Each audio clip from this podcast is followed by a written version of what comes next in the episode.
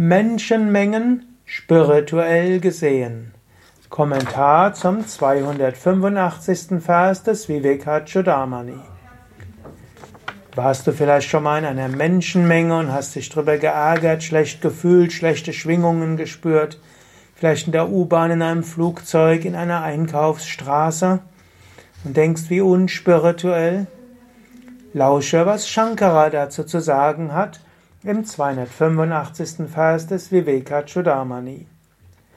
Pratitir jiva jagato svapna vadbhati yavata tavan nirantaram vidvan svatyasa panayam kuru.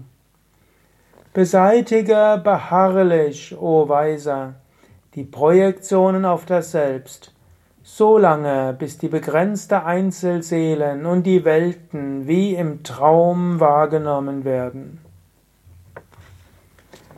In einem Traum bist du sowohl der Träumende, der sich selbst bewusst ist, du schaffst ja in deinem Traum deinen eigenen Körper, du schaffst aber auch die anderen Körper der anderen, die in deinem Traum sind, und du bist auch die ganze Welt, die da ist. Angenommen, du träumst, du bist in einem großen Wald, du hast den ganzen Wald mitgeträumt. Angenommen, du träumst, du schaust in die Sterne, du hast die ganzen Sterne geschaffen im Traum. Du bist alles im Traum.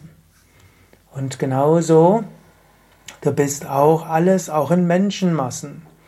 Wenn du also das nächste Mal in einer Menschenmasse bist, sei dir bewusst, ihr seid alle Traumgestalten des einen Träumenden.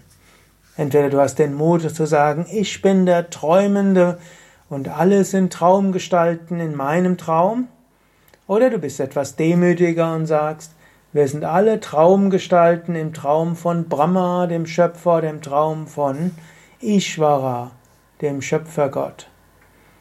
Und wir sind alle miteinander verbunden und eins.